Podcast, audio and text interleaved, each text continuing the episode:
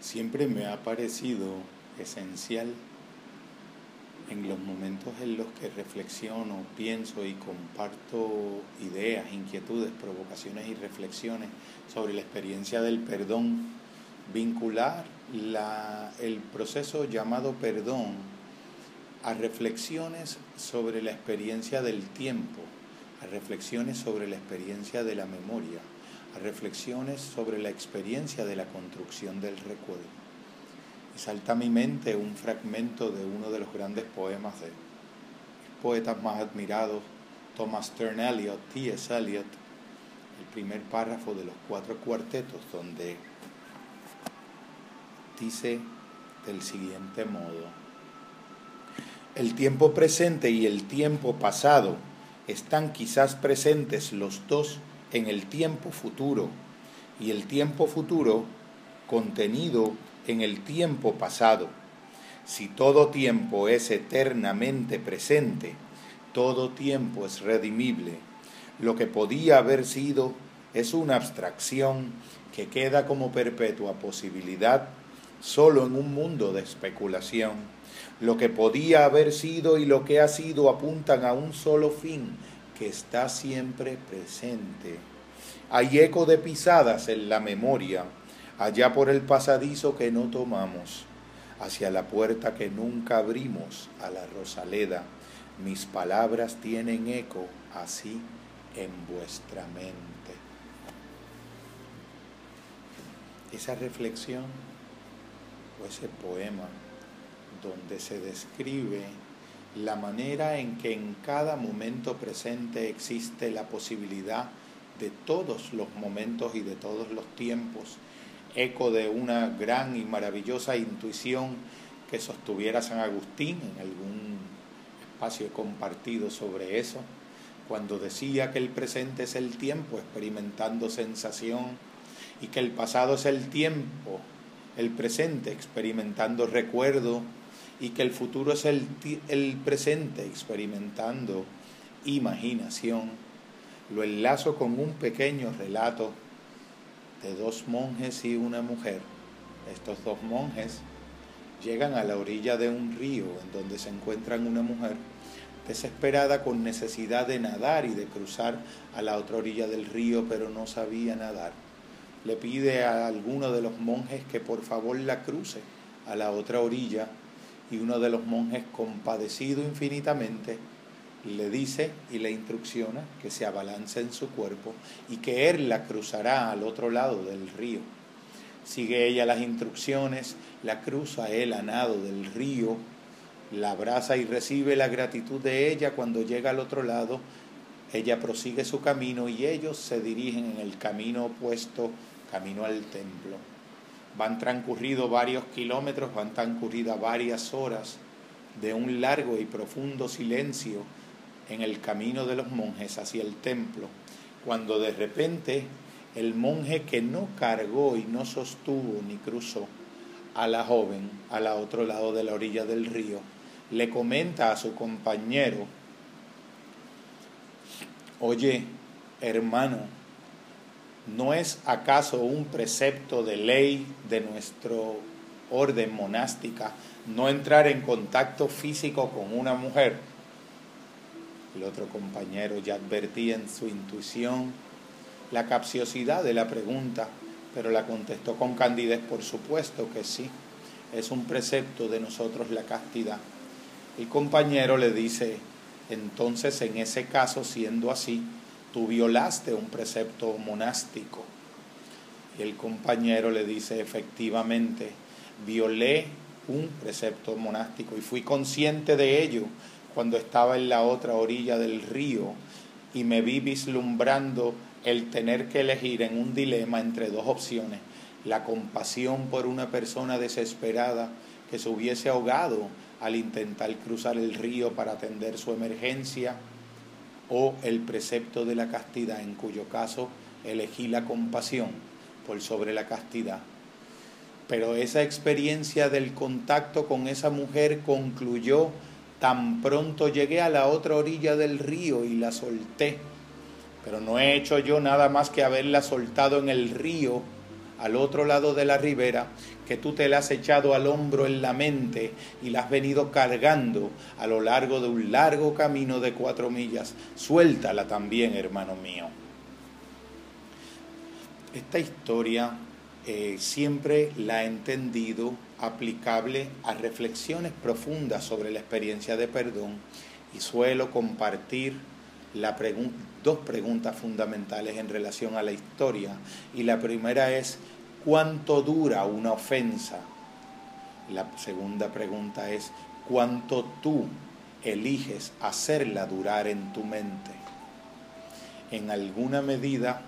veo una relación muy directa entre este relato y la experiencia del perdón. Es como una decisión en la mente, en el interior profundo, con un proceso de ser en un dilema, en el camino, uno de los dos monjes, aquel en el que la experiencia duró tan solo el intervalo que duró el acto compasivo y su cumplimiento, de aquel otro en el cual la experiencia duró bajo la forma de juicio y resentimiento a lo largo del camino de su mente, mucho más allá del final del acontecimiento mismo. Cuánto dura una ofensa, cuánto tú la haces durar en tu mente. Pongamos, por ejemplo, invito a reflexión, que tengamos una dificultad en la vida, un recuerdo, un memorial de recuerdos que dure un intervalo de tiempo. Tan solo a lo largo de esa experiencia,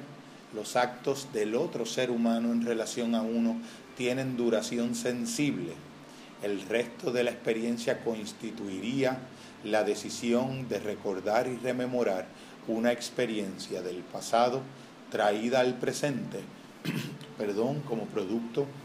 de una decisión personal que puede, como bien dijera el poema de Eliot, ser revertido como puede ser todo tiempo pasado y todo tiempo futuro en el presente que puede redimirlo. Perdonar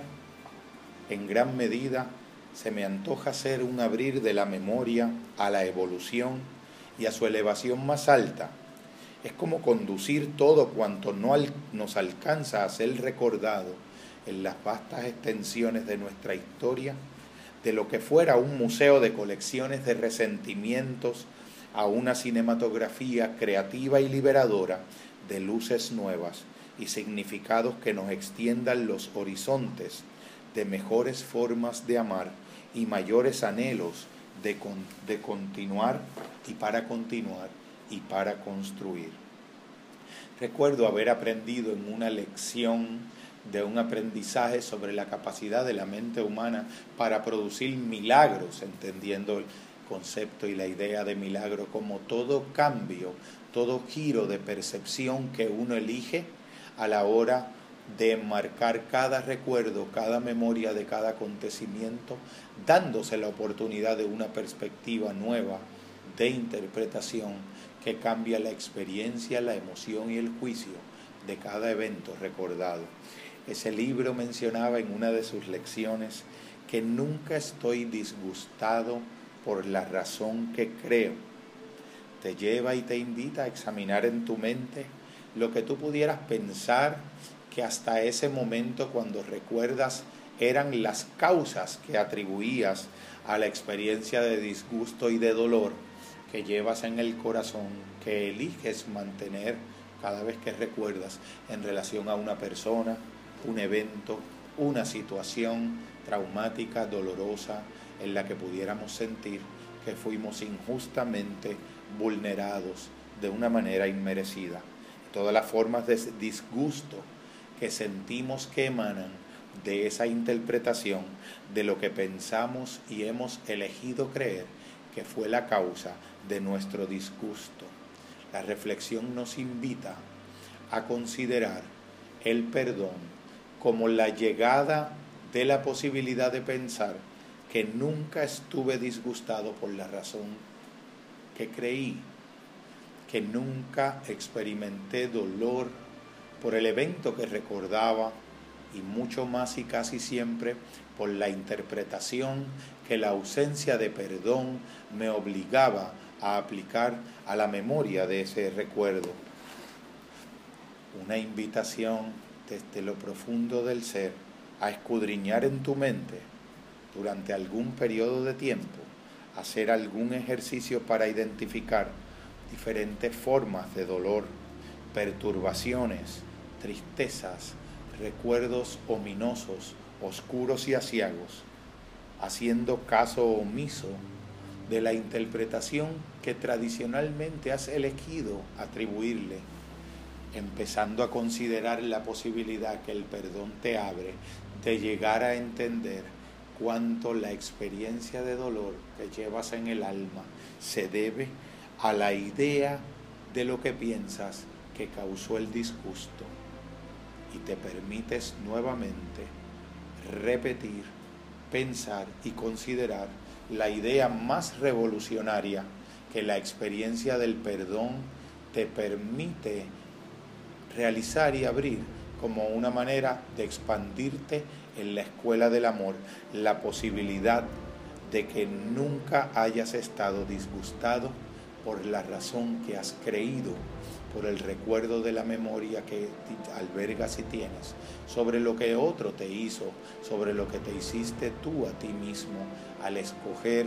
mantener una interpretación de los hechos, pudiendo abrir posibilidades nuevas que la experiencia del perdón abre, de volver a entender una vez más en relación a cada recuerdo la capacidad de entender que nunca estuviste acaso disgustado por la razón que creíste, por la causa a la que atribuiste todo el malestar, regresando a ser una vez más el primer monje para el cual la experiencia del contacto con la mujer en la orilla del río duró tan solo duró el momento sensible del acto compasivo y no como la fuente del resentimiento del segundo monje que cargó a lo largo del camino en su mente, en su corazón y en su pensamiento el recuerdo de un evento y la fijación de una interpretación exclusiva y excluyente sobre lo que quería decir la causa de su disgusto. Abramos posibilidades nuevas que el perdón permite en la aventura para poder aprender a amar, a crecer y a expandir.